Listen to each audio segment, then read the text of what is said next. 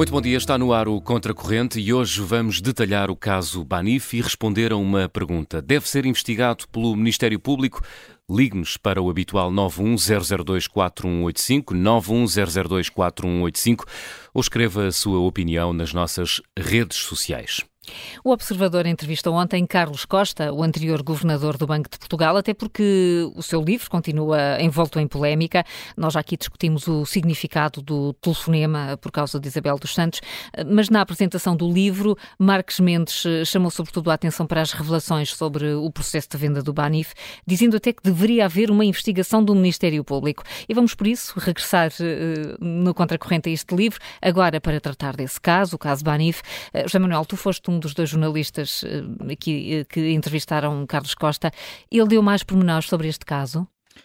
Uh, bom dia, dia, novamente. N não deu pormenores novos, sobretudo para quem, para quem já tinha lido o livro, hum. não é? Uh, como eu li. Agora, uh, disse algumas coisas que fazem pensar, sobretudo vindas de quem esteve dentro do processo, enfim, não em toda a parte do processo, como veremos, mas seja lá como for, o acompanhou de perto. Primeiro, ele revelou que havia coisas sobre este processo que só soube através do livro. Não deixa de ser um bocadinho impressionante, quer dizer que nem tudo foi tratado com a transparência que devia ter sido e através, designadamente, da investigação do, do, do Luís Rosa. Depois, considerou, aliás, sobre aquela questão da, das suspeitas, e vou citar, que há que olhar para as fases que correspondem à alteração das condições e alteração dos calendários. Portanto, no fundo, o que ele está a dizer é o seguinte: é que essa alteração dos calendários e a alteração das condições precisa ser melhor explicada. Uh, nomeadamente, é preciso perceber o porquê das exigências por parte da DGCOM. A DGCOM é a Autoridade da Concorrência da União Europeia, que tinha intervenção neste processo. Exigências que foram feitas à última da hora e que restringiram mais uh, quer o volume de negócio, uh, o volume do negócio, quer a viabilidade do banco. Portanto, porquê que houve essa mudança de posição em, cima da linha da meta, digamos assim. Este ponto é muito sensível, até porque não era o Banco de Portugal que estava a negociar com a DGCOM, isto depois tem estas, estes meandros, não é? Era o Ministério das Finanças.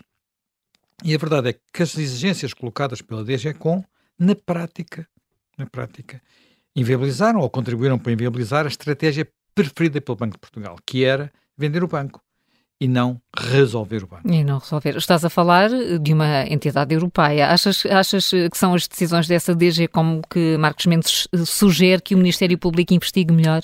Não, não creio. Não creio, enfim, mas não, não, não penso que esteja aí o cerne da questão, até porque uma das coisas que resulta mais clara do livro de Luís Rosa é que houve uma enorme responsabilidade por parte do governo português, por parte de António Costa e de Mário Centeno, de o processo ter acabado como acabou.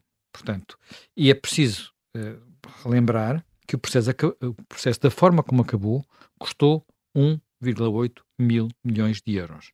1, foi um orçamento retificativo que foi aprovado no final do ano 2015 para encaixar estes, estes 1,8 mil milhões de euros.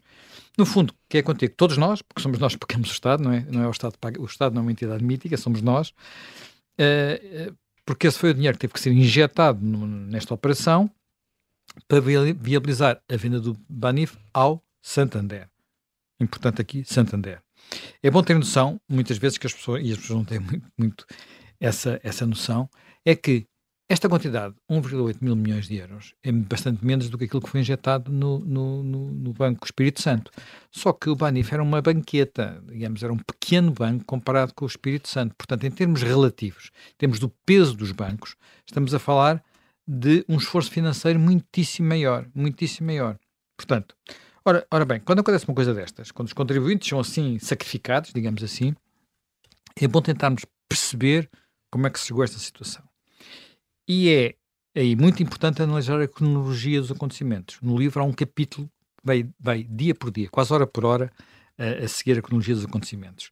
Portanto, no fundo, é o que o Luís Rosa faz para tentar perceber o que se passou e, e, e percebe-se que há coisas estranhas. Ah, eh, que cronologia de acontecimentos é que te referes e que é estranho?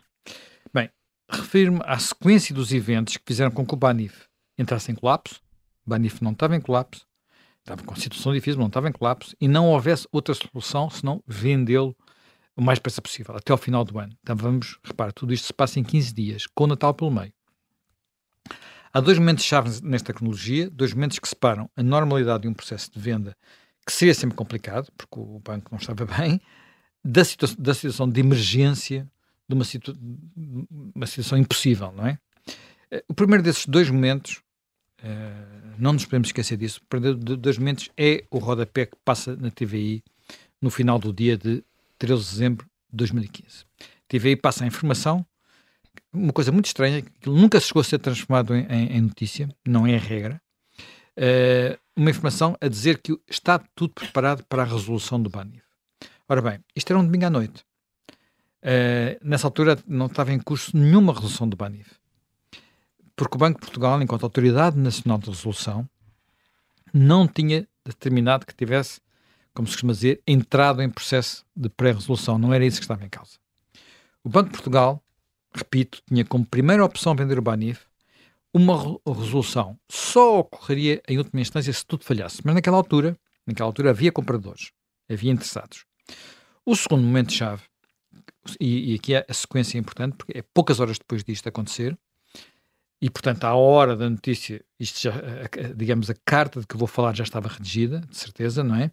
O, o, é que poucas horas depois, António Costa, primeiro-ministro, há apenas 18 dias, faz seguir para Bruxelas uma carta confidencial, confidencial, em que se escrevia taxativamente, e eu vou citar o que é que se escrevia aí.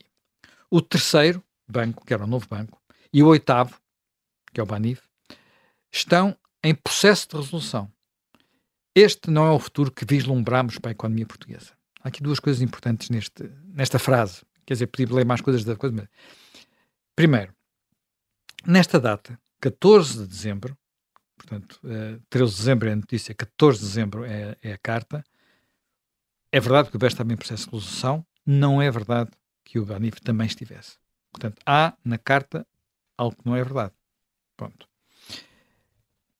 Esta carta foi dirigida a quem? Foi dirigida a Jean-Claude Juncker, que era o Presidente da Comissão Europeia, e a Mário Draghi, que era o Presidente do Banco Central Europeu. Com uma particularidade, ela segue para Bruxelas, sem conhecimento do Banco de Portugal. Uh, isto é, sem conhecimento da Autoridade Nacional de Resolução. Portanto, está-se a falar de uma resolução com Bruxelas, quando a Autoridade Nacional de Resolução nem sequer uh, a, conhece. a conhece. Aliás, Carlos Costa contou agora nas entrevistas, uh, uma entrevista que deu à CNN, e depois a entrevista à Maria João Avilés, e agora esta que, deu aqui ao Observador, a mim e ao Edgar Caetano, que soube da carta através de amigos que tinha em Bruxelas. Portanto, até porque ele, enfim, quem, também quem leu o livro sabe que ele passou muitos anos em Bruxelas, nomeadamente na negociação, na REPER, a REPER é representação permanente, teve muitos anos em Bruxelas. A conjugação da notícia da TVI com a carta foi explosiva e foi fatal.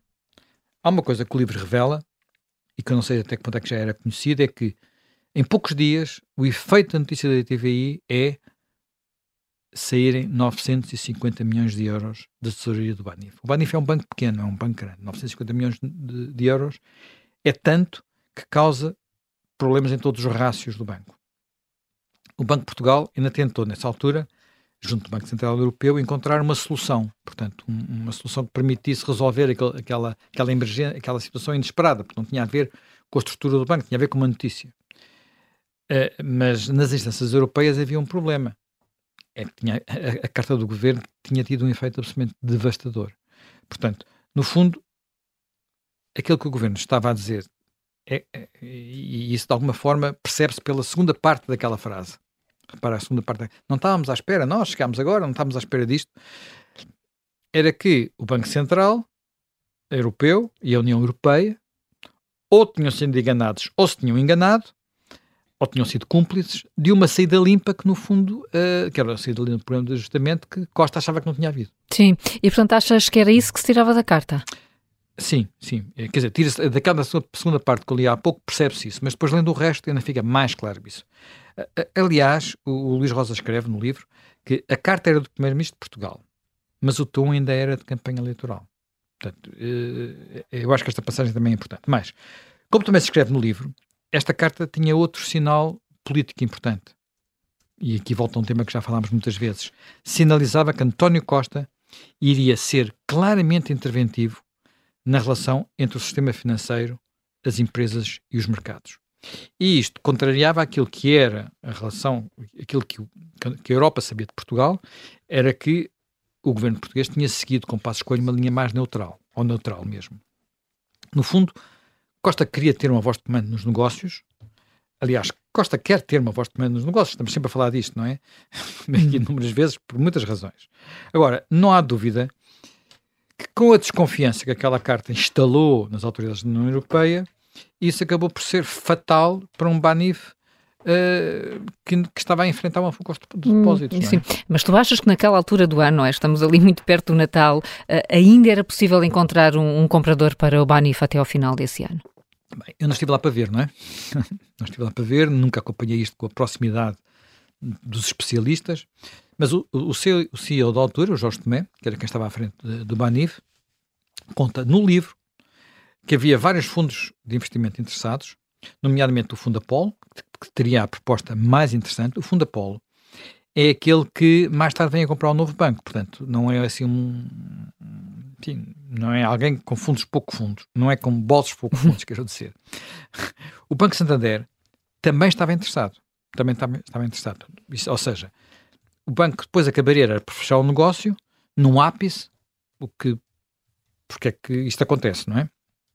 Acontece é que o Santander, uh, e este aspecto volta a ser importante olhar para os números, acabou por fechar o negócio em condições que podemos considerar bastante mais vantajosas uh, do que aquelas que estavam em cima da mesa antes da notícia e antes da carta. Porque as melhores propostas que havia antes dessa, disso acontecer andariam nos 400, 450 milhões de euros, portanto, mais uma vez, informação do Jorge Tomé, e o Santander acabou por levar o Banif, digamos assim, limpinho, por 150 milhões um terço.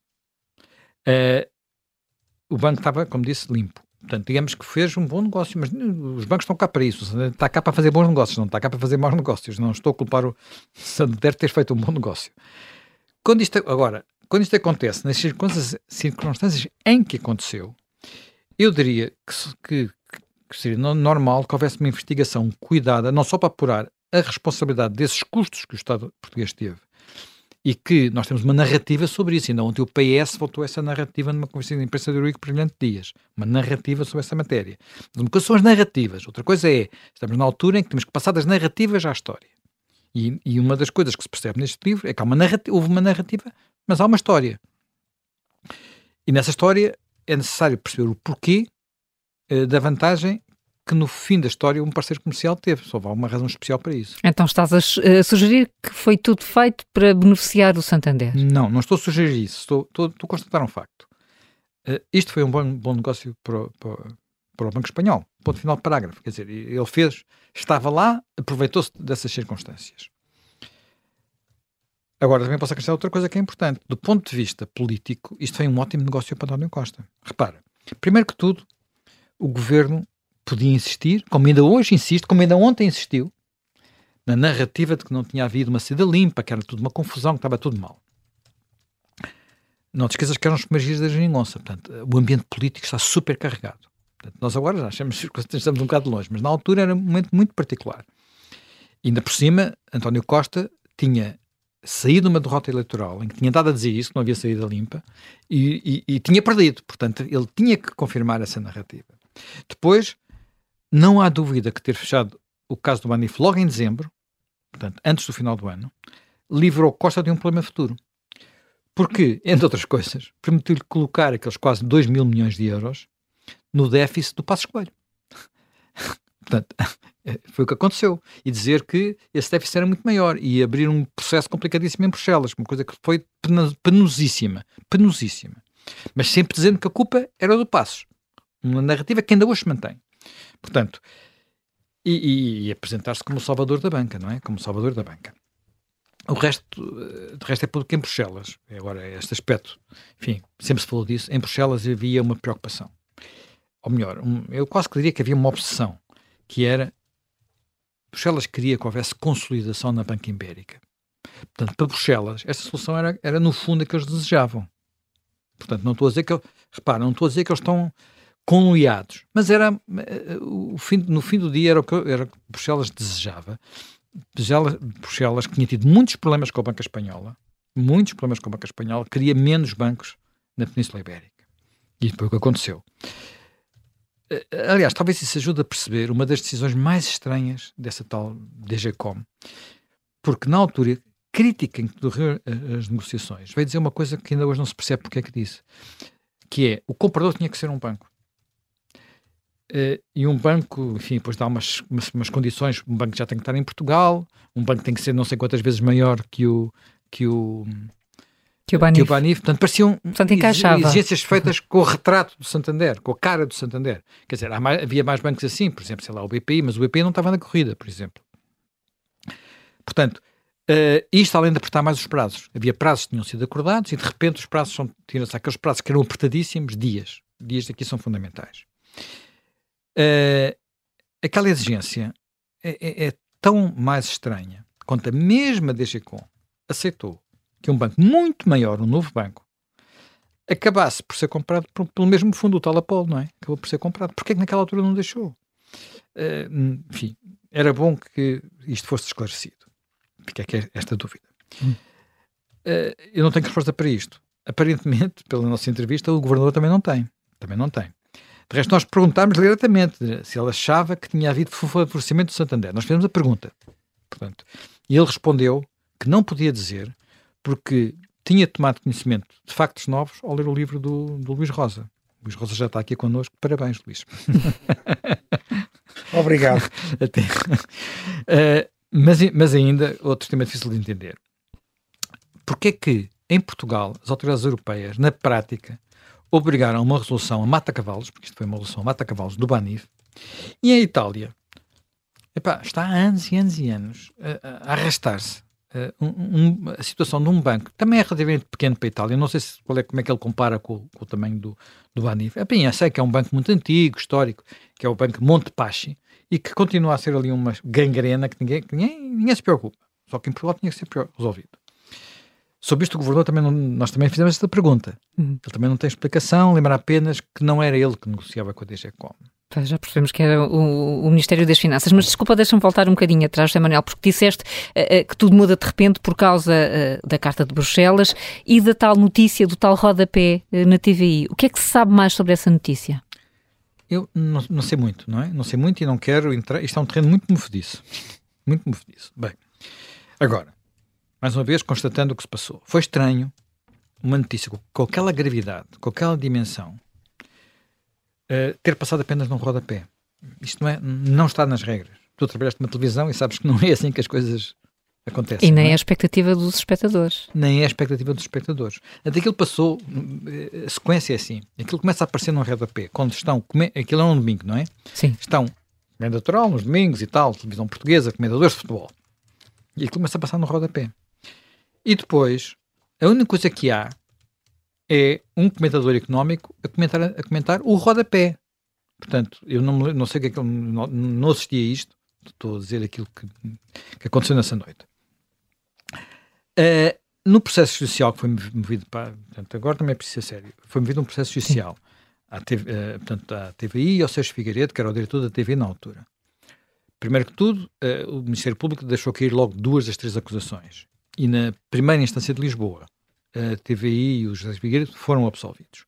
Portanto, uh, mesmo assim, mesmo assim, aspecto importante, mais um aspecto importante do livro, no livro, o Jorge Tomé, o CEO do Banif, uh, diz, e vou citar a passagem, que acho que vale a pena citar a passagem, porque ela vem também entre aspas no livro, portanto são, é uma frase exata do Jorge hum. Tomé. Temos de considerar a hipótese de informação privilegiada veiculada pela TVI tenha nascido do governo que escreveu essa carta. É uma hipótese perfeitamente plausível, há quase uma relação de causa e efeito.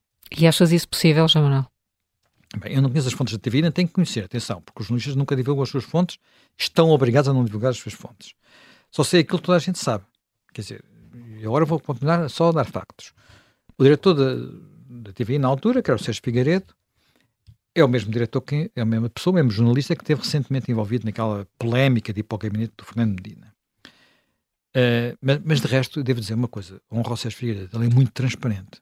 Portanto, ele escreveu um artigo no Diário Notícias, pouco tempo antes destes, destes eventos, a dizer: Eu sou amigo, que ele, tinha, ele gostava muito de Sócrates.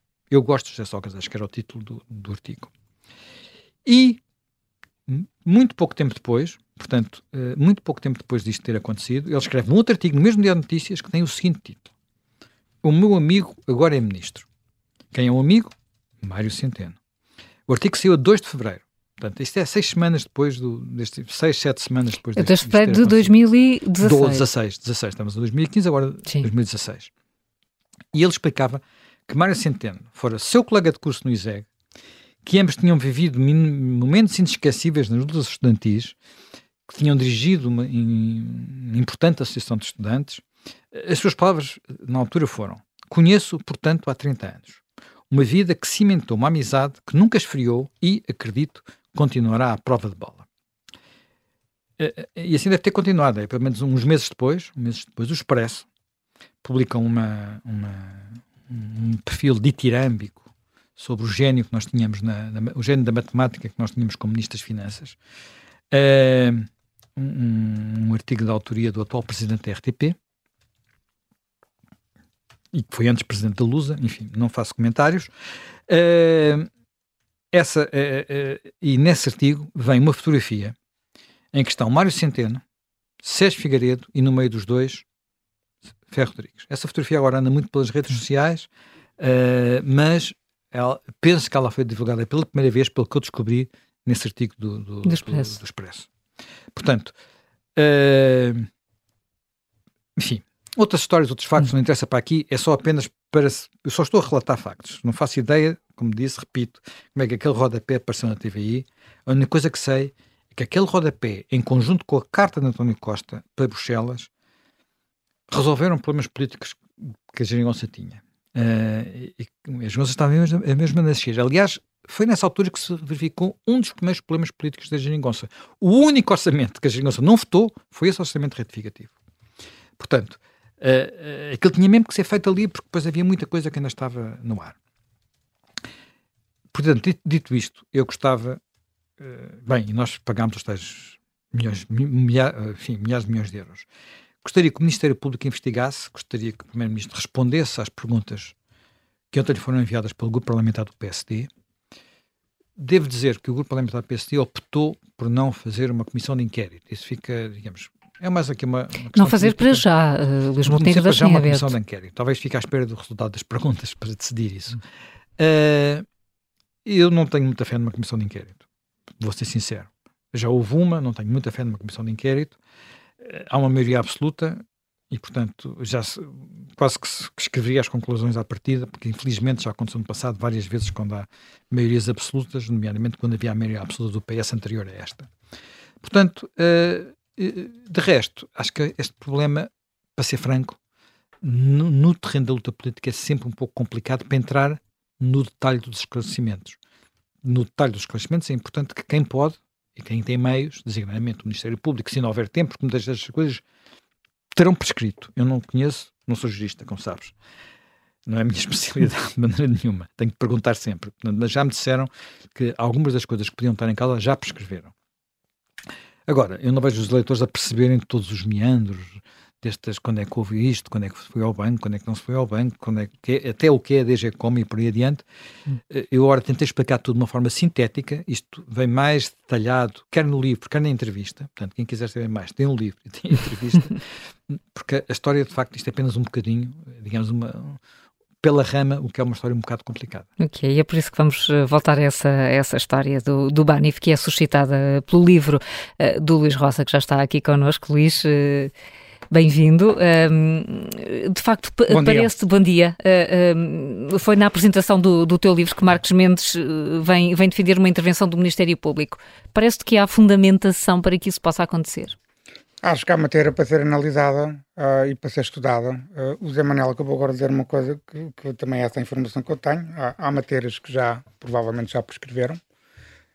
Um, mas há matéria para ser analisada. Não, as suspeitas de crimes que estão aqui em causa, nem todos prescreveram. Uh, um que crimes é que podem estar em causa? Por exemplo, pode estar em causa um crime de prevaricação. Esse crime não prescreveu.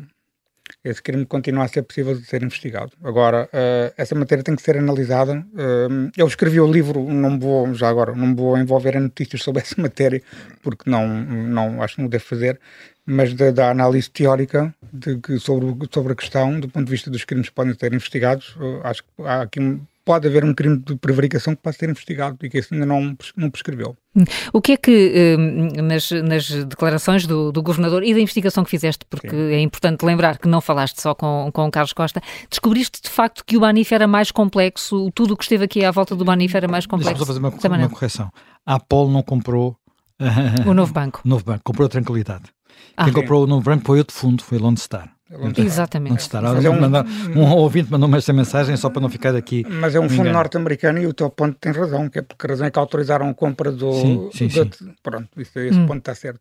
Portanto, houve novidades uh, relativamente houve. ao Banif? Eu acho que há aqui várias novidades. Eu acho que, se me permite, acho que este caso tem aqui três facetas que eu acho que vale a pena destacar. Em primeiro lugar, eu acho que tem uma faceta política e, e, e, dá, e de uma possível análise de como António Costa encara o sentido de Estado. Nós temos sempre aquela velha frase ou aquela possibilidade de analisarmos os primeiros-ministros e os, os, chefes de Estado como, como estadistas.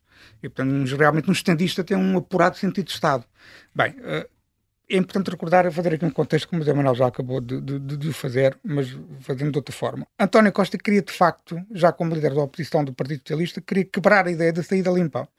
A saída limpa é um trunfo político do governo. Aqui estou a fazer uma mera análise política. Uh, era uma, a saída limpa era um trunfo político do governo Passos Coelho, que utilizou na campanha eleitoral, e o Partido Socialista interessava, obviamente, ter uma contranarrativa, interessava quebrar essa ideia. Mário Centeno e outros dirigentes do PS sempre utilizaram o Banif para tentar quebrar essa ideia. Isso está devidamente documentado na, na imprensa.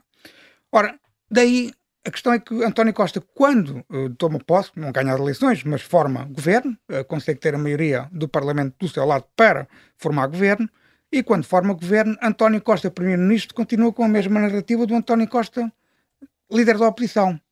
E, e, e isso, é, isso é que pode ser questionado. Daí a importância da carta, daí a importância que eu dou no livro à carta, que António Costa, primeiro-ministro, é uma carta que ele assina sozinho, nem sequer tem Mário Centeno a acompanhá-lo, é ele que assina sozinho aquela carta. Uh, António Costa está a dizer ao Presidente da Comissão Europeia e ao Banco Central Europeu como Primeiro-Ministro de Portugal, Porque, a dizer, uh, mas espera, deixa-me dizer isto que é importante, a dizer, está a dizer, os senhores avaliaram muito mal a saída limpa, não houve nenhuma saída limpa. O nosso sistema financeiro está em muito mais condições. É o Primeiro-Ministro de Portugal que está a dizer ao Banco Central Europeu, está, vou dizer de outra forma, está a dizer, olhem para nós, olhem para o nosso sistema financeiro, nós estamos em muito mais condições. E a pergunta que eu faço é, mas é normal que o Primeiro-Ministro de Portugal vá dizer às instâncias europeias: investiguem-nos, venham cá ver o que é que se passa connosco. Nós estamos muito mal. E a pergunta é: isto é normal?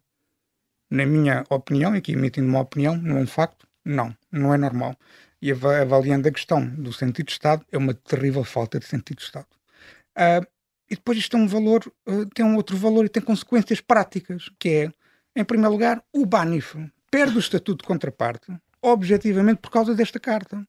Porque o governador do Banco de Portugal, quando acontece a notícia, o rodapé uh, da TVI, eh, que o Zé Manuel já explicou, em que esse rodapé tem como consequência fogem, saem fundos do Banif logo no dia, no, horas depois, porque claro, foi o rodapé é domingo à noite e na segunda-feira de manhã há uma corrida aos depósitos. E, portanto, tem quase mil milhões de euros. E o Banco de Portugal, o governador do Banco de Portugal, é obrigado a pedir ao Banco Central Europeu que o Banif aceda uma, uma liquidez de emergência, uma linha de liquidez de emergência. Bem, e então, essa carta do Primeiro-Ministro faz com que o, banco, o Mecanismo Único de Supervisão altere a proposta do Governador do Banco de Portugal, o Mecanismo Único de Supervisão faz parte do BCE, e a Vice-Presidente do, do, Mecanismo Único de Supervisão alterou aquela proposta. E o que é discutido em Conselho de Governadores é a suspensão do Estatuto de Contraparte. Ou seja, retira-se simplesmente a tomada do Banif, o Banif deixa de estar ligado ao BCE, deixa de ter acesso a qualquer tipo de liquidez. E a partir daí a resolução é inevitável. Portanto, daí a importância desta carta. Mas não era já antes, Luís? Estávamos numa contagem decrescente, já muito curta, para, eh, para se vender o Banif. Vamos, vamos partir desse pressuposto, que se calhar era provável. Bem, mas o Primeiro-Ministro de Portugal deu uma ajuda muito importante para que se tornasse inevitável. Acelerou okay? o processo. Acelerou muito o processo. Portanto, mesmo partindo desse pressuposto, que, não é, que eu não parto, Uh, não, é, não é garantido não é, até não, por aquilo que não, Carlos Costa não é, disse. E até por aquilo que eu vou dizer a seguir. Mas só para concluir um ponto, uh, o novo banco, por exemplo, também sofreu consequências dessa, dessa carta, porque o novo banco também é referido nessa carta como estando em má situação, o processo ainda não se tinha concretizado. E o que é que aconteceu? Aconteceu que uma, mais tarde houve um agravamento dos rácios de capital do novo banco. E a carta do Primeiro-Ministro também teve importância nesse caso. Ou seja, o novo banco foi obrigado a aumentar os capitais próprios na proporção dos riscos, devido também a essa carta. Portanto, a pergunta que eu faço é: mas o Primeiro-Ministro de Portugal não deve defender o sistema financeiro português? Eu parece-me que sim. E por último, esta questão também em termos políticos tem aqui uma faceta interessante que é, eu, alguns leitores repararam nesse pormenor, eu cito a carta de António Costa e meto na nota de rodapés que a carta foi distribuída pelo PST na Comissão Parlamentar de Inquérito anterior, ao BANIF. Eu aqui saliento duas coisas, que é, por um lado, a incompetência do Partido Social Democrata do Rio Rio em conseguir dar importância à carta. Acho que é uma coisa realmente de, de, extraordinária. E em segundo lugar, aquela carta também escapou ao escrutínio da, uh, da comunicação social, que não teve importância nenhuma naquela altura. E está a ganhar agora porque não teve na altura. É tão simples quanto isto. A carta em si já era, foi conhecida naquela Comissão Parlamentar de Inquérito. Eu acho que é positivo que agora ela esteja a ser dada importância, mas se calhar devia ter sido dada importância na altura. Como é que escapa? Não sei. Isso não, não sei responder, mas só estou a constatar um facto. Depois há aqui uma segunda faceta que eu acho que é importante, que é a faceta europeia. Eu acho que, não, eu, eu, eu, acho que nós temos de ter uma relação com, com a União Europeia em que definitivamente os nossos políticos, o nosso Estado, têm que defender os seus interesses a todo custo. Bem, e as, as instituições europeias, realmente, como a Manuel acabou agora de dizer, tinham um interesse claro na sua perspectiva macro de como é que o sistema financeiro da União Europeia deve, deve existir e como é que se deve comportar. E era a aposta na consolidação. Bem, um sistema financeiro a um país pequeno como o nosso, numa perspectiva de consolidação europeia, sai sempre a perder porque no nosso caso a, Comissão Europeia olha para, para, Portugal e Espanha como um, único mercado e portanto os bancos espanhóis se, se, os bancos espanhóis mandarem na nossa banca para a Comissão Europeia está tudo bem, mas isto não é do nosso interesse nacional enquanto Estado soberano. Bem, e portanto há aqui de facto uma intervenção da Comissão Europeia em que a, a, a proposta da Apolo era, segundo Jorge Tomé, era a Maia era melhor, era a que oferecia mais, não só mais capital, como mais garantias de que o banco queria ser desenvolvido, e a Comissão Europeia, de facto, impede que, que, que a proposta da Apolo seja tida em conta. Porque diz simplesmente, e eu aqui acho que pode utilizar esta expressão, há um fato à medida, de facto, do Santander, porque diz que tem que ser um banco, tem que ser um banco com operação em Portugal e tem que ser um banco cinco vezes maior que o Banif. E dos, dos interessados que estavam naquele, naquele, naquele concurso, Sim. havia o Banco Popular, que depois vem a ter problemas uma semana ou 15 dias depois, e de facto era o Banco Santander era de facto o único que podia ocorrer àquela proposta. Portanto, há aqui uma suspeita de favorecimento do Santander que tem que ser, obviamente, tida em conta. E da parte da, da Comissão Europeia, e da parte da GCOMP, e da parte da intervenção da, do Mecanismo Único de Supervisão e da, da senhora Presidente do Mecanismo Único de Supervisão, na altura, a senhora Daniel Nui. Portanto, uh, há essa questão. E, por último, há a afirmação de Jorge Tomé, que me parece uma afirmação muito, muito importante, de que ele considera que é perfeitamente plausível que a fonte de informação do rodapé da TV tenha sido o governo de António Costa. Ele não identifica a pessoa, faz só esta afirmação genérica. Eu, como jornalista, não me vou pronunciar sobre as fontes de outros jornalistas, acho que não, não, não posso fazer isso. Mas se tivesse uma informação como essa, se calhar também darias. Eu acho que esta, eu diria de outra forma. Eu diria que esta questão tem uma relevância judicial. Se se, aqui é um se, e aqui estou a seguir a linha do raciocínio de Jorge Tomé, se se confirmasse que a fonte do rodapé da TV era uma, um membro do governo de António Costa, eu acho que isso tinha uh, indícios criminais. Além de indícios políticos, claros e uhum. óbvios, porque alguém estaria a sabotar o processo de venda de, do Banif, essa é a conclusão óbvia, também teria aqui indícios criminais para serem investigados. Não tenho qualquer dúvida, qualquer dúvida em afirmar, a, a, a dizer isso. Agora, resumindo e concluindo, eu acho que nós temos aqui matéria política e judicial para esclarecer e que acho que devem levar a investigações mais aprofundadas, seja no plano político no Parlamento, seja no plano criminal. No plano criminal, como é que um processo pode in ter início? Com o Ministério. Com o, Por iniciativa do Ministério Público? Sim, claro, estamos aqui a falar. Isto é o, o livro. Aqui estou, estou, estou, a responder à tua pergunta, não estou a, a publicitar o livro, a fazer marketing sobre o livro. Acho que não precisas, não é? Não preciso já. Acho que o Dr. António Costa já me deu uma, uma ajuda tão grande que acho que não é preciso fazer mais publicidade ao livro. Uh, mas o, o, o, o livro em si é uma notícia de crime, na perspectiva judicial. E, portanto, o Ministério Público, sendo, isto, sendo estes possíveis crimes públicos, é a obrigação do Ministério Público, de acordo com o princípio da legalidade, de investigar, pelo menos de analisar o que é que está aqui em causa e depois de perceber se há matéria para abrir um inquérito criminal ou não. Uh, tendo, tendo em consideração a questão até das prescrições ou de eventuais prescrições. Tem que ser feita essa avaliação. Pode ser feito, por exemplo, pode ser aberto um inquérito criminal e pode ser avaliado se os, os, os crimes já prescreveram ou não. Mas parece-me que o inquérito criminal poderá ser aberto. Há uma coisa que eu tenho a certeza: uma averiguação preventiva há matéria claramente para, para abrir isso, que é uma, é uma espécie de pré-inquérito. E, portanto, uh, não tenho dúvidas em, em dizer que o, que o, Ministério Público tem, tem matéria para analisar aqui. Para, para, para, se ocupar. Uh, aqui por alto, tirando o Primeiro-Ministro, todos os outros protagonistas já mudaram. Sim. Isso pode facilitar de alguma forma.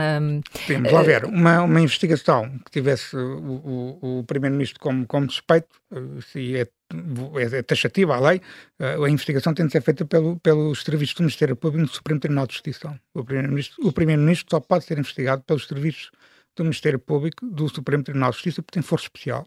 Hum. Nossa, o Presidente da República também tem, e o Presidente da Assembleia da República, Salver, também, também tem. Uh, se for o, o, o, o Dr. Mário Centeno, que atualmente é governador do Banco de Portugal, pelas informações que eu tenho, acho que ele não tem uh, força especial e, portanto, pode ser investigado pelo Departamento Central de Investigação e Ação Penal. Hum, isto ao nível de, de, de, uma investigação criminal, mas ao nível de, de declarações, de apuramento uh, da verdade, enfim, uh, de outras figuras que possam estar disponíveis a fazer revelações e a referirem-se ao assunto, recordando episódios, é mais é, é, será mais será mais fácil para essas pessoas, como foi para Carlos Costa falar agora e não enquanto era governador do Banco de Portugal? Sim, vamos lá ver. O, o, o, eu acho que é importante também dizer isso. há, muita, há, muitas pessoas. Eu aqui não, não, não, não tenho nada que, que, estar a defender o Carlos Costa, eu não sou advogado de defesa de Carlos Costa, sou jornalista. Estou só a responder à tua uhum. pergunta. Há pessoas que têm criticado o Carlos Costa por só falar agora e não ter falado na altura. Bem, ele, na altura, era governador do Banco de Portugal.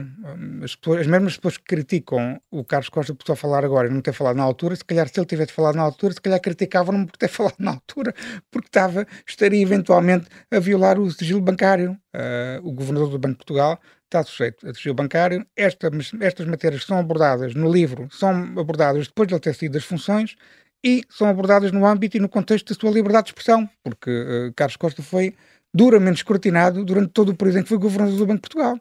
E mesmo numa democracia eh, tem direito à sua liberdade de expressão, tem direito a, a, a se defender e a, e, e a, dizer o que, o, que, o que viu, eh, a dizer o que presenciou, a dizer a sua visão sobre as coisas. Hum. Portanto, é um direito que ele tem. Portanto, na altura ele estava sujeito a um, a um, a um sigilo um, bancário. E atenção a uma coisa que é importante, né? como o Dr. Carlos Costa disse ontem na entrevista que deu ao Zé Manuel Fernandes e ao, e ao Edgar Caetano, uh, não, eu conheceu várias coisas através de mim. Eu não tinha, não tinha a informação de tudo. Por exemplo, a carta do Primeiro-Ministro, ele não tinha conhecimento daquela carta naquele momento em que foi emitida, no momento em que ele foi emitida, Sim. no momento em que, em que, a carta foi emitida, ele não, tinha, não teve conhecimento da carta.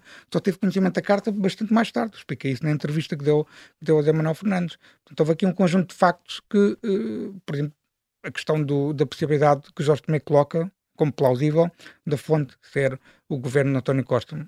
Carlos Costa também não sabia disso. Também não sabia e, e, e disse ontem que nem sequer tinha condições para poder fazer uma afirmação dessas. Claro. Uh, em 10 segundos, também tens pouca fé em comissões parlamentares de inquérito como o José Manuel Fernandes? É, em, com, com, num contexto de maioria absoluta, sim. Mas eu acho que há uma coisa que, enquanto jornalista, eu espero que aconteça. Mas isso vale para, para, para o governo do PS, para o governo do PST, para o governo do CDS, qualquer governo.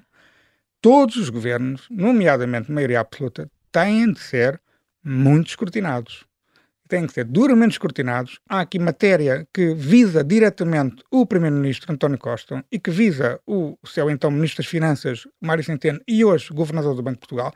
E estas duas pessoas têm de ser tão escrutinados como Pedro Passos Coelho, Maria Luísa Albuquerque, entre todos os outros. Portanto, o escrutínio tem de ser igual para todos os políticos e para todas as forças partidárias. É só isso que eu espero que aconteça. Luís Rosa, obrigada por teres Obrigado. vindo uh, ao Contracorrente.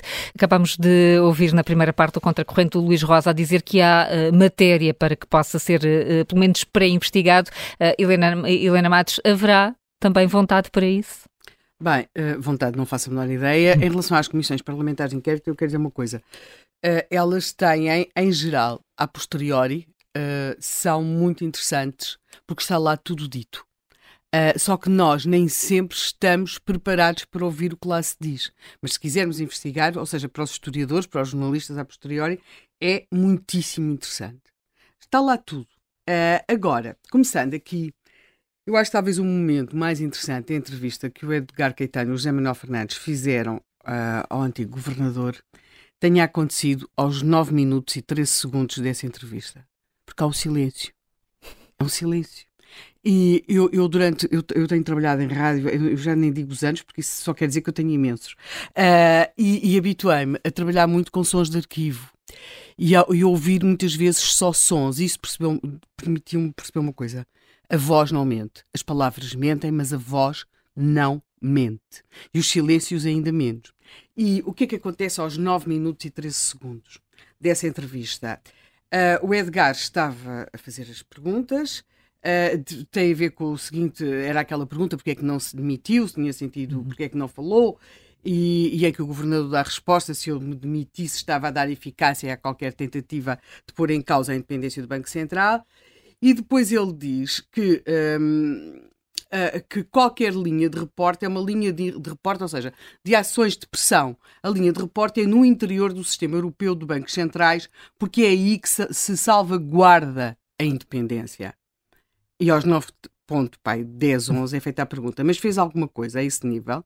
ou o telefonema morreu ali.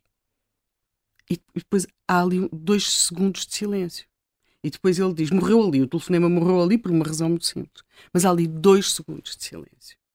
O que me leva a dizer que o telefonema uh, morreu ali para efeitos práticos, ou seja, a estratégia do governador ou do ex-governador era que só existia pressão se ele se sentisse pressionado e como ele era independente e não, não havia questão mas uh, alguma coisa que, quer dizer que ou alguma coisa aconteceu, seja dele pensar, foi uma questão que lhe trouxe hesitação, algum reporte terá havido.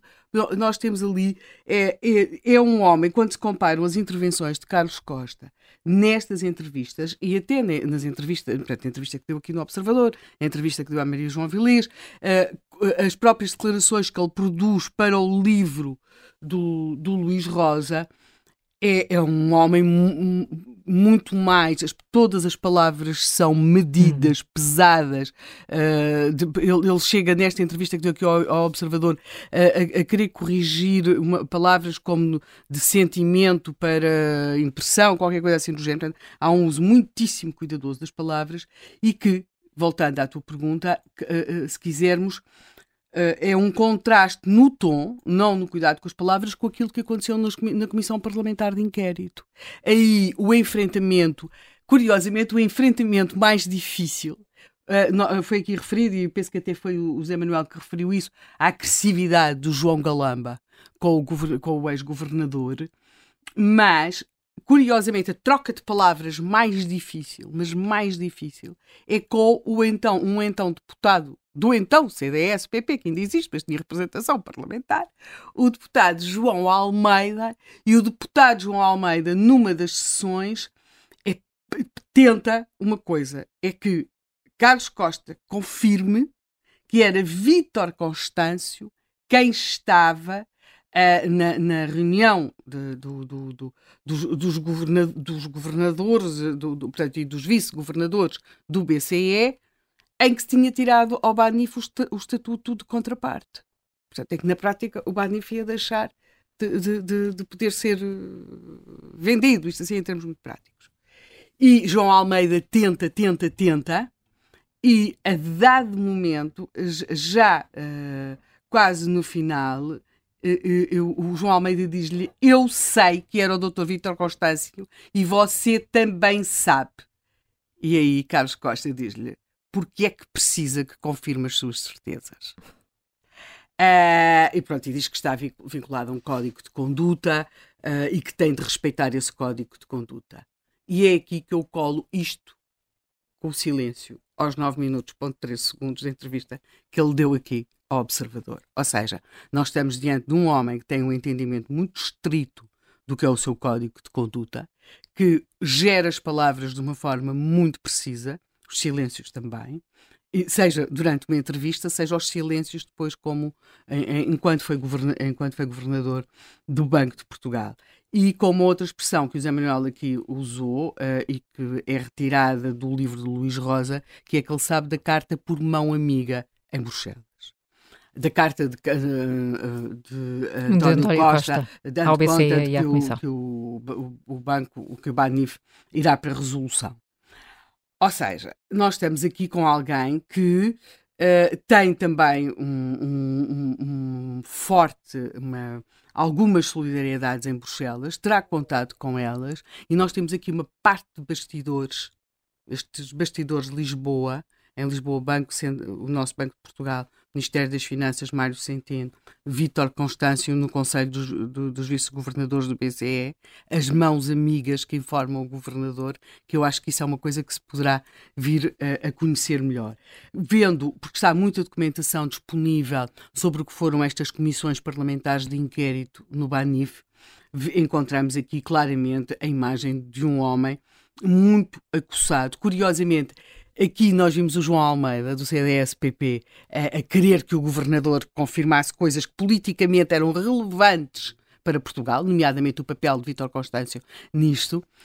Mas as perguntas mais difíceis a Vítor Constâncio são feitas, no, eh, são feitas em instâncias europeu, europeias por deputados espanhóis, que, claro, queriam perceber o papel do Santander nisto tudo, nomeadamente do Podemos, que é um partido de esquerda radical da Espanha, e que tem uma relação nem sempre muito fácil com, com, com a banca, nomeadamente com o Santander. E não é só por, por, por, por ser banca, é porque acham que o Santander emprestou mais dinheiro para a campanha eleitoral dos cidadãos e essas coisas assim.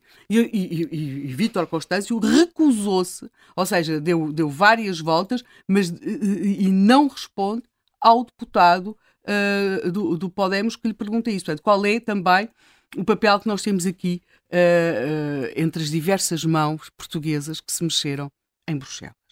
Com isto tudo, eu quero dizer, este, a mim, isto do caso Banif parece-me ser particularmente grave do ponto de vista político, por aquilo que revela sobre a forma como António Costa faz política e conduz-me aqui a um problema que é um paradoxo com que eu me debato há, há alguns anos, sobretudo desde que José Sócrates chegou à política portuguesa, e que é uh, tudo o que seja operações mais sofisticadas, então envolvam muitos milhões. No, no, nós só conseguimos, a nossa escala do escândalo só chega até ao milhão.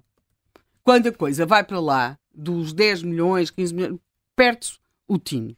E, portanto, as pessoas conseguem se indignar mais com uma licenciatura ao domingo. Eu sei que realmente aquele processo de licenciatura de José Sócrates era uma coisa verdadeiramente. Som, pronto, som, nenhum de nós queria que os nossos filhos se licenciassem daquele modo.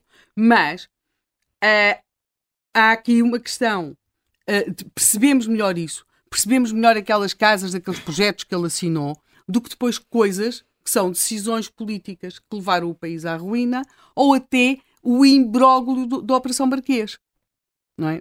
Tudo aquilo, aquelas movimentações. A nossa escala é, de facto, mais pequena, seja em termos dos montantes envolvidos, seja em termos das, da, das, da sofisticação das operações.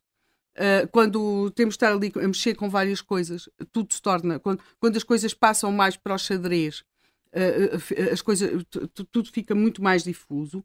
E depois percebemos também aquilo que tem sido muitas vezes as, a, a, a, tática usada por muitos dos protagonistas que realmente têm alguma coisa a esconder nestes, nestes, nestes procedimentos. Que é atirar imensos números para a frente, imenso ruído, três ou quatro acusações que já sabem que não têm qualquer fundamento, mas isso não, faz, não, não tem qualquer importância. Ou seja, criar imediatamente, uh, eu penso que os espanhóis falam mais em cortinas de fumo, eu penso que aqui em Portugal será mais uh, uh, expressivo falarmos de, de barreiras de, so, de ruído. Ou seja, cria-se tanto, tanto, tanto ruído que a certa altura perde-se o norte. E é mais fácil centrarmos numa coisa que é muito objetiva, que é uma licenciatura ao domingo, uma casinha que não sei quê, que foi assinada por quem não devia, um jantar que custou ou que não custou. Portanto, é, é, é por um lado, a escala da nossa pequenez. É muito é? mais concreto. Ma é? Coisas mais concretas, mais fulanizadas, mais pessoalizadas do que isto. E, portanto, as pessoas podem irritar-se mais. Quer dizer, é o problema do Miguel Alves. O homem fez um projeto. Eu disse, que o projeto é sério. Pronto, enfim, não é? já se sabe, 300 mil euros, não é? A TAP vai ao charco, já, já lá vamos com 3 mil milhões, e agora, quer dizer, agora este mês penso que entram mais 900 milhões, não é? E a TAP faz-nos aquele favor de estar parada, mas Pedro Nuno Santos não, não é questionado pelos 4 mil milhões que já lá vão, não é? Mas o, o, o outro é que teve de sair do governo por causa de ter adjudicado. Eu sei que isto é tentado no Ministério Público, mas há aqui uma questão de, de, de desproporção nisto tudo.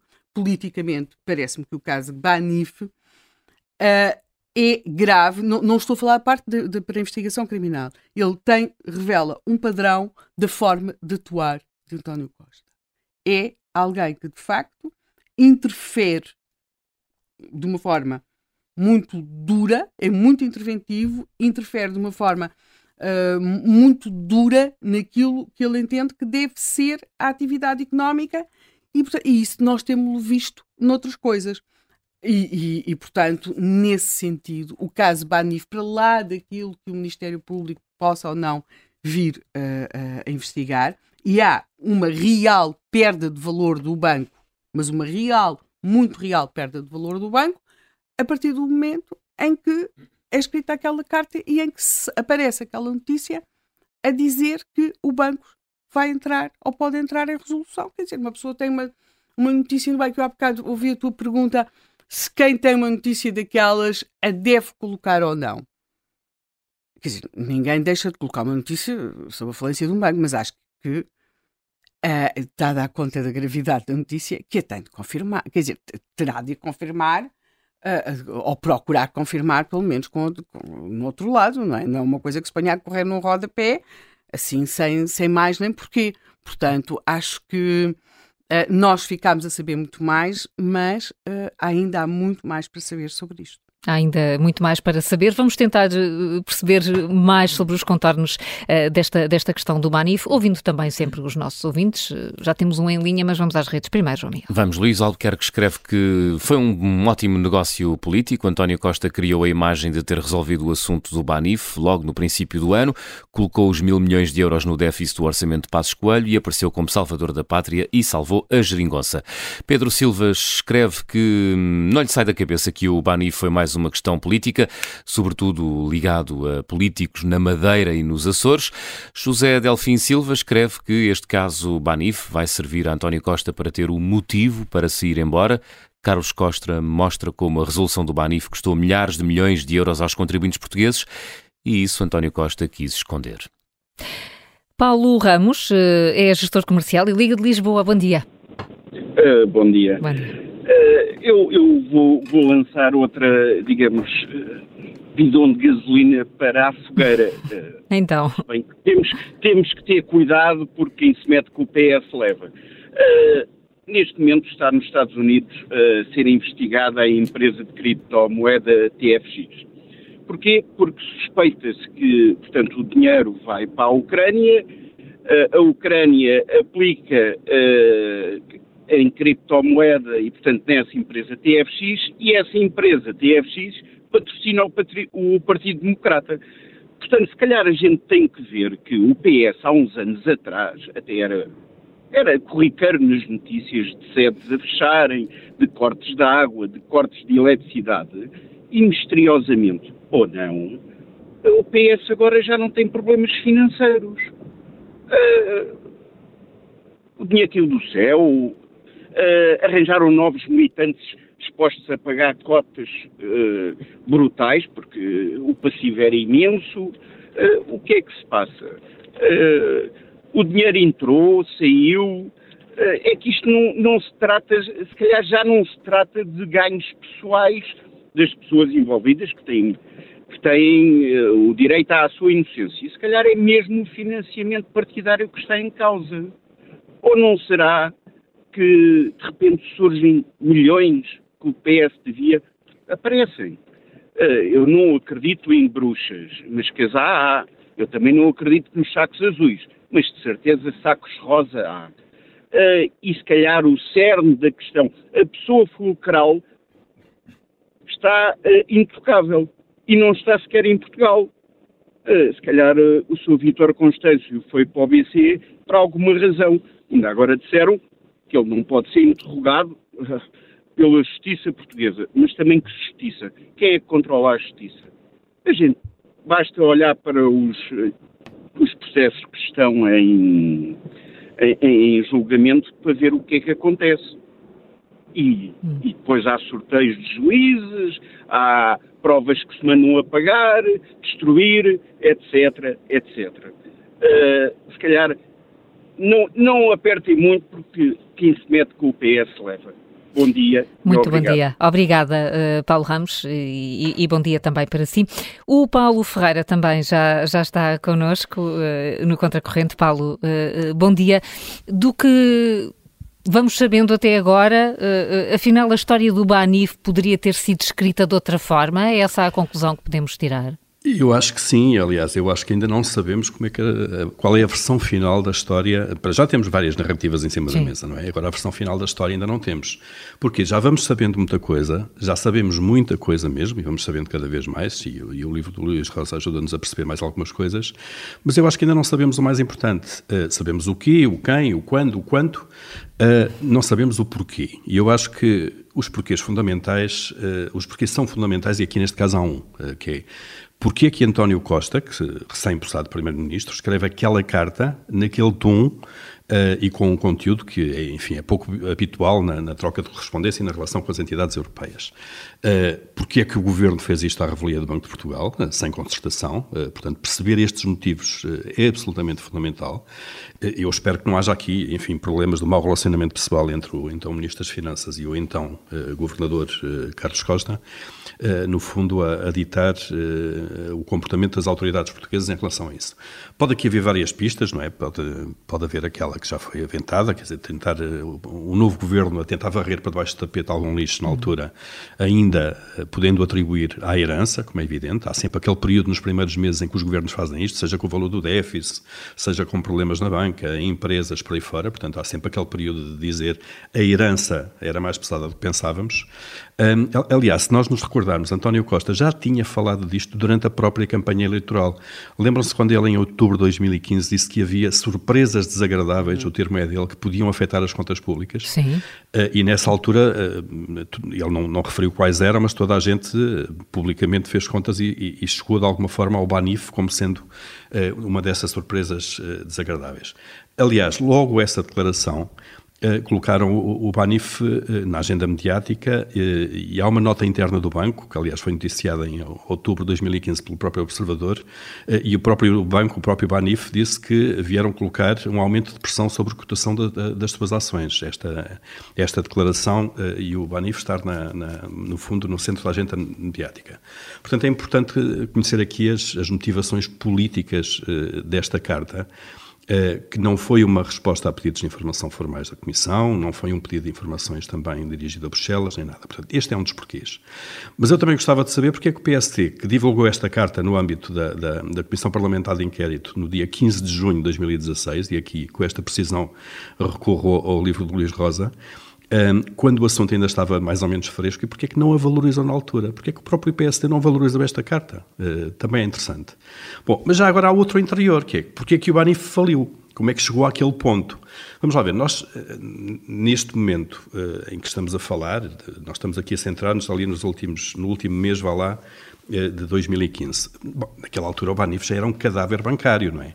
Ali já não se, não se tratava de decidir uh, o que fazer com um banco uh, saudável ou equilibrado que fosse. Era basicamente um bocadinho como naqueles filmes ou naqueles, uh, naquelas séries de comédia em que há um cadáver por acidente e depois anda-se tentar ali esconder o cadáver, saber o que fazer com ele. Portanto, o, o Banif era isto naquela altura. toda a gente, ninguém sabia muito bem o que é que havia de fazer.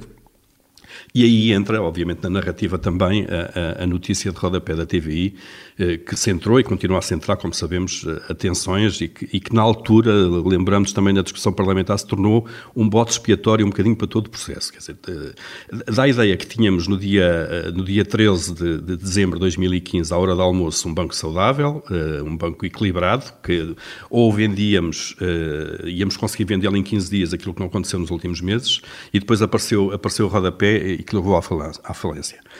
Eu lamento, mas é assim, isto pode dar jeito, de facto, para que responsáveis, quer na regulação, quer dos dois governos, pode dar jeito para desviar atenções e também à gestão do banco, porque não podemos esquecer que o banco estava falido e era importante perceber porque é que ele faliu. mas, mas, já agora, é curioso, agora que tomamos atenção a esta carta de António Costa, Uh, e, e, que até há quem liga a carta como sendo a fonte de informação da, da TVI, quer dizer, aquilo que era, que era uma notícia uh, uh, errada passou de alguma forma a estar certa, isto é, se a, se a notícia, eu não faço a mínima ideia com, quais são as fontes de informação, mas se eventualmente a notícia foi feita com base na carta, no fundo a notícia reflete aquilo que era uma vontade uh, ou uma intervenção do governo português na altura, que era levar o banco à resolução, portanto, da, entidade que podia fazê-lo de alguma maneira. e, portanto, é, é, importante também perceber isto.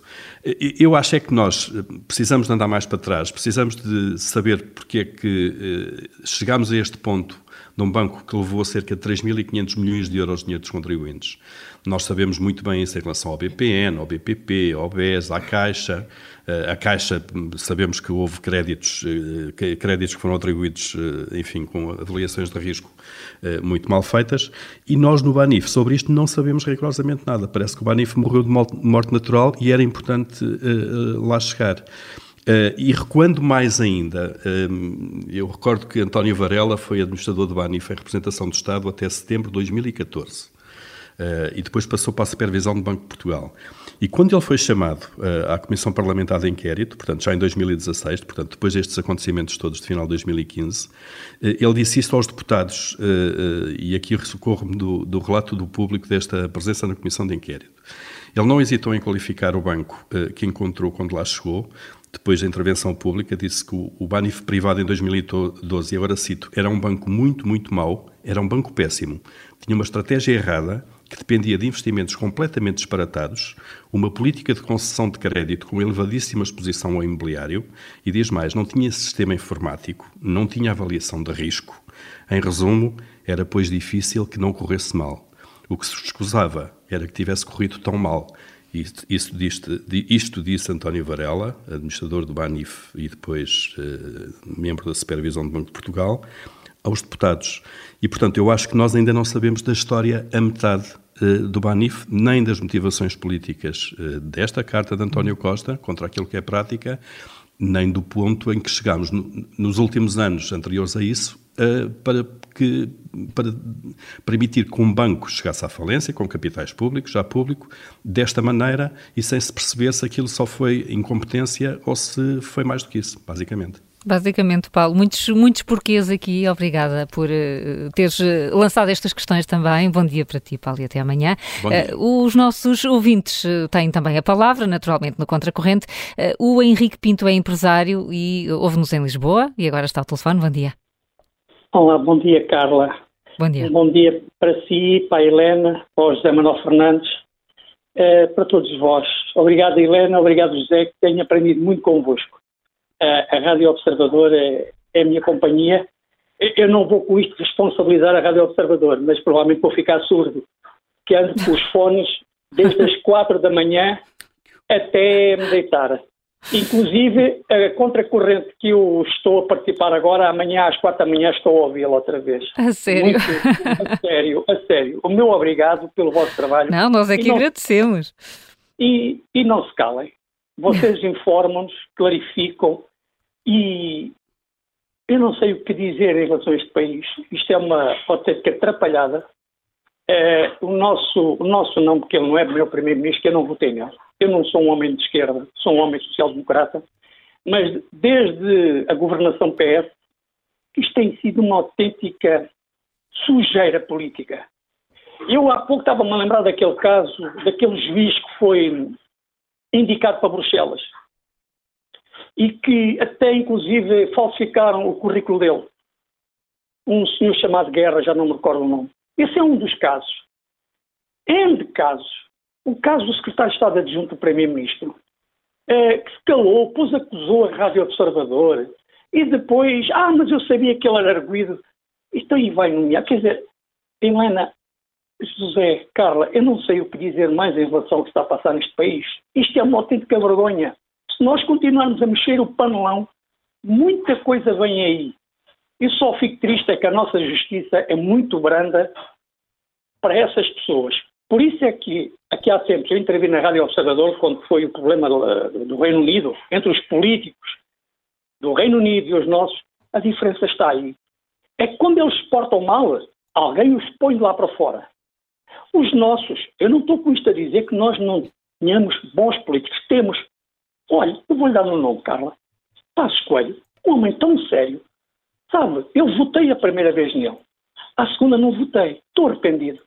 Um homem sério, um homem que vive na sua casinha, que não enriqueceu à custa da política e depois é acusado de muita coisa que aconteceu num país e não foi ele que fez o que fez, foi o, o tal PS, aquilo que o Zé Manuel Fernandes dizia há pouco, veio o PS a seguir e, enfim, mentiras atrás de mentiras, inclusive até foi ao Banco Central Europeu dizer que o Banif. Eu fico tão triste porque nós temos filhos e temos netos e este país, há, um, há uns anos esta parte, isto é um país sem lei, sem rock. É um país de. Vão-me perdoar aquilo que eu vou dizer. De trapaceiros, como diz o Camilo Lourenço. Trapaceiros, mentirosos. E dão-nos meia dúzia, meia dúzia de tostões de subsídios ecos. Este país está anestesiado. E não é com subsídios, porque com mais subsídios, mais pobreza vamos aumentar.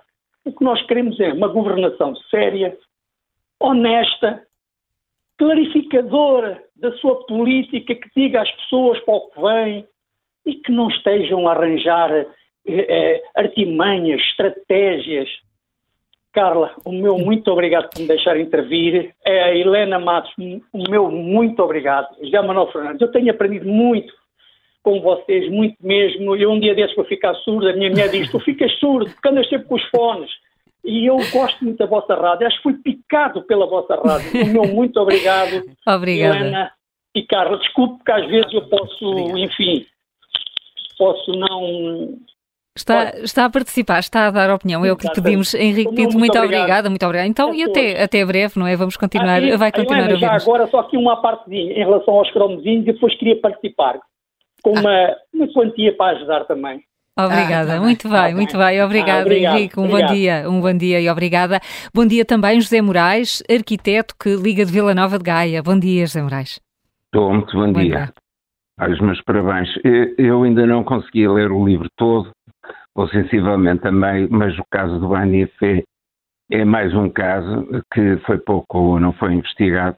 Mas eu queria só, primeiro, dar os parabéns ao Dr. Luís Rosa, e à vossa equipa, mas ao Dr. Luís Rosa pela, pelo excelente trabalho de investigação e de coordenação de, das entrevistas e dos casos, reunindo neste livro que é um verdadeiro almanaque da política vergonhosa do, do PS, que infelizmente estamos vocacionados a ter ainda a viver. Eh, eu eu definia o PS é um campo de minas. Uh, realmente, eu, eu, queria referir o seguinte: o Dr. António Costa é nem mais nem menos do que o aluno excelente, de, se não melhor, do que o engenheiro António Guterres. E queria referir aqui um célebre encontro, uma reunião do primeiro-ministro, à altura José Sócrates, com o, o governador Dr. Carlos Costa, o ministro Teixeira dos Santos e o, o professor Álvaro Aguiar, que era o, portanto, era o chefe de gabinete do, do Ministro das Finanças na altura, em que eles confrontavam definitivamente o Primeiro-Ministro José Sócrates para se avançar para o apoio da, da CEE para a, a, o apoio financeiro. E o Primeiro-Ministro teve uma reação, que era o habitual, de tal maneira exaltada, teve a coragem, a, a pouca vergonha de dizer que eles não percebiam nada de economia. Portanto, isto vem refletir todo um processo que eh, avançou para o, o Dr. António Costa que quando um, foi designado, ganhou as eleições de secretário-geral, pediu uma reunião ao, ao, ao governador-geral, ao governador, Dr. Carlos Costa, e, e lhe pôs três questões. Um, queria ter sido informada a condução do Dr. Carlos Costa, que tinha sido nomeado pelo José Sócrates, eh, e que não tinha sido eh, informado. E queria também saber eh, de porque é que o, o Dr. Mário Centeno não foi considerado diretor do Departamento de Estudos do Banco de Portugal. E, e portanto, e, e, a razão pelo qual o governador não nomeava pessoas afetas ao PS e afetas e militantes do PS. Portanto, isto vem tudo no seguimento de, de, da política e da, da, hegemonia do Dr. António Costa em relação ao governo, ao partido e ao país. Isto é vergonhoso e realmente nós estamos confinados a uma, uma situação de, de, de, negligência, de incompetência de, e de negativismo. E realmente este livro eh, tem, tem o condão de nos eh, conduzir para processos de investigação a sério, a sério, e é lamentável que a Procuradora-Geral da República, que foi nomeada, indicada em prol da, da, do afastamento da, da, da doutora Joana Marques Vidal, porque se ela estivesse na Procuradoria as coisas seriam bem diferentes. Portanto, tudo se passa desta maneira que todos nós sabemos. E, mais uma vez, agradeço esta contribuição do Observador na pessoa do Dr. Luís Rosa, e muitos parabéns ao vosso programa e a todo o processo de, de audição José. dos ouvintes. Muito obrigada, Obrigado. muito obrigada, José Moraes. Um bom dia. O agradecimento é ao Luís Rosa e um livro que o Luís, que o Luís Rosa assinou. A nossa próxima convidada uh, é Cecília Meireles, ex-deputada do CDS, acompanhou no Parlamento todo este processo. Bom dia, Cecília Meireles. Bom dia. Encontrou novos factos eh, agora com os testemunhos uh, trazidos neste livro, sobretudo com o testemunho do, do ex-governador do Banco de Portugal, Cília Meireles. Uh, bom dia mais uma vez. Uhum. Eu acho que, uh, antes de mais, o, o relevante, há, há, factos que eram factos que uh, já, já tinham sido pressentidos, digamos assim, na altura da, da, da Comissão de Inquérito, sobretudo do BANIF. Agora, o, o, o governador dizê-los preto no branco, eu acho que lhes dá outro peso, naturalmente. Eu acho que é sobretudo isso na altura uh, da, da, resolução do Banif e da venda do Banif e dessa comissão de inquérito, já uh, muitas coisas já, já, já se tinham conseguido perceber e sentir, mas na altura o governador não foi de todo explícito em relação a elas, agora, agora foi. E portanto eu acho que lhes dá outro peso. Dá outro peso e pode ter consequências uh, diferentes? Eh, depende, Eu, não, não, estamos a falar de, de, de coisas muito diferentes. Eh, hum. Né? Este livro fala em coisas completamente diversas. Eh, eu não sei se, do ponto de vista do, do Ministério Público, não sei se, se, pode ter algum tipo de consequência. Agora, do ponto de vista, acho que a avaliação aqui é sobretudo política. Eu acho que há uma evidente precipitação do que se passou no Banif por razões estritamente político-partidárias e isso hum. tem um peso que é muito grande.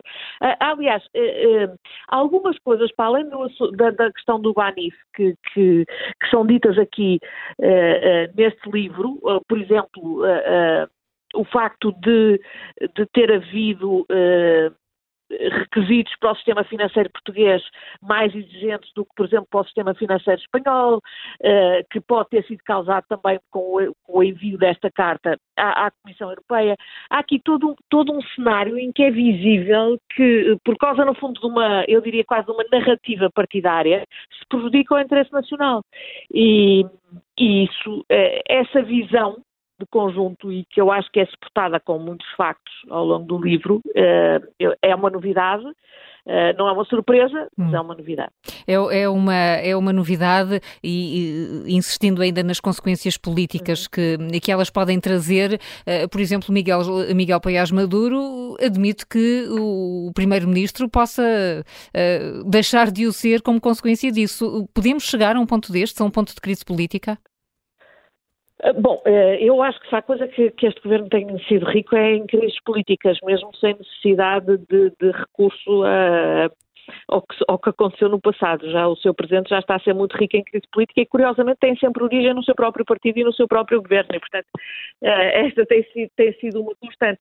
Uh, não, sei, não sei até que ponto é que uh, pode haver consequências dessa natureza. Eu acho que isso depende também. O, o, a reação do governo e, sobretudo, a reação do, do Sr. Primeiro-Ministro pareceu muito. Uh, para dizer a verdade, pareceu-me muito destituída de sentido, porque na realidade uh, levou a que o país andasse uma semana a discutir se tinha havido um telefonema a assunto, o telefonema tinha existido ou não tinha existido e em que modo é que tinha acontecido, quando a questão fundamental que está em causa é saber se sim ou não se o Primeiro-Ministro tinha interferido numa decisão do regulador uh, e ele próprio admite que sim, só nega que tenha sido naqueles moldes, portanto... Uh, eu acho que toda a discussão que se gerou à volta do livro é uma discussão muito feita à, à volta de detalhes, quando a questão hum. aqui não é de detalhe, não é de pormenor.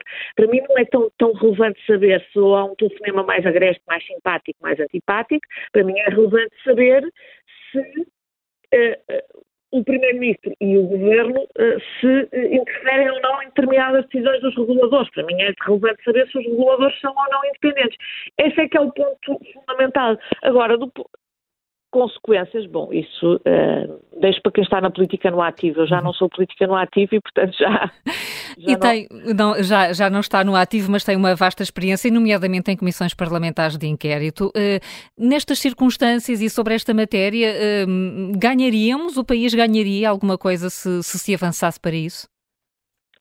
Olha, eu acho que o país ganhava era em fazer uma discussão a sério sobre o que é regulação. Eu, eu vi uma. A discussão à volta disto, do meu ponto de vista, foi excessivamente partidária uh, e excessivamente sobre o passado. Nós continuamos a ter uma supervisão com muitos problemas. Aliás, o próprio Partido Socialista dizia que queria rever a supervisão, chegou a fazer um grupo de trabalho para rever a supervisão e depois, quando uh, reviu não a supervisão, mas o governador, ou seja, quando mudou o governador, passou a ser perfeita a supervisão em Portugal. Eu acho que não é. Eh, eu acho que não é um sistema. Eh, uma das coisas que um regulador tem que ser, para além de competente, é independente. Eh, há três ex-ministros dos, dos, últimos, governos de António Costa que estão agora em reguladores. Não é uma questão de competência, é uma questão de independência. São independentes em relação ao governo? Pergunto eu. É, é, este o modelo de regulação que queremos? Isto sim é que são questões que têm a ver com o presente e, sobretudo, também com quer com o presente do ponto de vista do que deve ser a regulação, quer com o presente do ponto de vista do que deve ser um governo.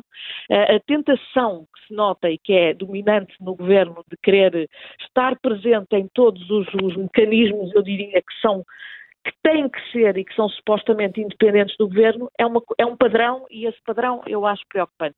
Eu preferia ter a fazer a discussão do ponto de vista do presente e do futuro do que estar a fazê-la sobre o passado, porque, com toda a franqueza, uh, é evidente que tem peso ser o governador do Banco de Portugal uh, a vir dizer e a vir dar, uh, eu diria quase razão a uma das teses sobre o que se passou no Banif. Teria sido bom que ele o tivesse dito explicitamente já na altura, acho que teria ajudado. Agora, uh, com toda a franqueza, eu não vou mudar de ideias sobre o Banif, acho que muitas das pessoas também não vão mudar de ideias e muitas das pessoas que acreditaram na narrativa do governo também não vão mudar de ideias, uh, porque é, é, tem aqui, há aqui uma dose de subjetividade sobre, sobre aquilo que se passou, portanto eu prefiro ver mais uma discussão sobre o presente e sobre o que não deve acontecer agora do que esta discussão sobre o passado. Cília Meireles, muito obrigada por uh, ter obrigada. vindo à Contracorrente. Um bom dia uh, para a ex-deputada do CDS, que coloca a questão como ela deve ser colocada, Helena Matos. Pensar uh, que tipo de regulação é que temos em Portugal agora e no futuro? Pois, a grande pergunta é se Mário Centeno vai fazer memórias ou não. Porque ele também é governador do Banco de Portugal, hum. aliás, sempre quis ser, sabe-se que esse era o seu grande desejo, não é? era ser governador do Banco de Portugal. logo, Uh, eu, uh, não... eu acho que houve outro desejo maior. Ele pensou em ir para o FMI. Ah, pois. Acho que foi, não sei se foi o FMI, foi uma daquelas instituições, instituições internacionais. internacionais. Esteve, esteve, a ver se conseguia para aí. Mas à escala nacional, o escala governador nacional. do Banco de Portugal sabia-se, não é? E portanto, uh, aqui talvez seja, seja mesmo essa questão. É, que, que memórias fará um dia Mário Centeno, ou seja, o que é que António Costa pode ou não esperar de umas memórias do seu ministro que passou a governador. E nós agora, quando vimos este livro de Carlos Costa, percebemos porque é que não se deve passar de ministro das Finanças para governador, não é? Portanto, a, a, as possibilidades de intromissão no cargo, e que aliás são muitas, eh, nós tivemos logo, porque foram eh, as, as comissões parlamentares de inquérito, ao, as sessões eh, ao, ao caso Banif, são particularmente. Um, interessantes e, e, e, têm muito material lá e a própria forma como depois uh, esse, esse, o, o, relatório é apresentado, que aliás levou depois na altura a um confronto grande entre Eurico Brilhante Dias do, do PS e Carlos Abreu Amorim do PSD, não é? Portanto, eh, porque houve ali uma seleção daquilo que se podia ou não debater, houve perguntas que não foram aceites, portanto, houve logo um condicionamento de, daquilo que se podia perguntar e saber. Eu, neste quadro, nós temos as coisas muito centradas em António Costa, Mário Centeno, Carlos Costa, eu incluiria também o nome de Vítor Constâncio, que aliás recusou responder ao Parlamento Português, e porque acho que para se perceber uh, efetivamente, este nome, Vítor Constâncio, é também particularmente importante. Agora, aquilo que a Cecília Meirelles, que faça-se-lhe justiça, foi sem dúvida eu penso que é talvez as pessoas mais eficazes que vi em alguma comissão parlamentar de inquérito era uma capacidade de perguntar dentro de uma grande serenidade, mas com uma grande capacidade de conduzir as perguntas. O Parlamento perdeu, de facto, com a saída dela e as comissões perderam, as comissões parlamentares perderam ainda mais. Uh, acho, que faz, acho que faz lá muita falta e este ponto em que ela colocou aqui a questão, que é, nós fizemos aliás aqui um contra corrente uhum, sobre é este assunto, e que é uh, o controlo de, das entidades reguladoras, das autoridades. O Banco de Portugal, com uma legislação própria, é uma delas, e eu acho que lendo o livro do, do sobre o governador que o Luís Rosa fez, as últimas entrevistas do governador, e é curioso, e Cília Meirelles chamou aqui a atenção, já eu tinha referido, o grande confronto foi aqui no Parlamento entre o CDS e o, o, governador Carlos Costa, porque era claro que o CDS queria que o governador confirmasse, uh, uh, como dizia o governador, aquilo que o senhor já sabe, mas é, é muito isso. Carlos Costa teve uma atitude muito cautelosa durante essas suas prestações no Parlamento e agora é para, eu penso que para muitas das pessoas do CDS, nomeadamente para aquelas que então estiveram nessas comissões, não sabemos o que é que pensou João Almeida. Deve ser mais frustrante. Deve ser mais frustrante. Então agora, então agora, não é? Mas é sobretudo isto, lendo o livro e pensar, e pensar quando se diz, quando se chama a atenção para o controle das, das, autoridades reguladoras, nomeadamente a coisa mais extraordinária que foi a passagem de Mário Centeno, Ministro das Finanças, para Governador, nós percebemos e percebe-se muito bem porque é que isso nunca devia ter acontecido e como é que nós o banalizamos e hoje já é quase que assim uma coisa, ah, que interessante, Mário Centeno, sou Ministro das Finanças para Governador, que bonito, que interessante. Não, é, é, não devia ter acontecido e é particularmente perigoso. É, já são lições que se podem tirar do Pelos que, vistos não independentemente... Se tiram. Pelos vistos não se tiram. Não, aparentemente não se tiram porque, enfim, tem sido um dos meus cavalos de batalha, como sabes, não é? Eu considero muito importante que existam instituições independentes e reguladores independentes e que isso faz e que isso é, é decisivo, quer para o bom funcionamento de uma economia de mercado, quer para o bom funcionamento das, da, da, democracia.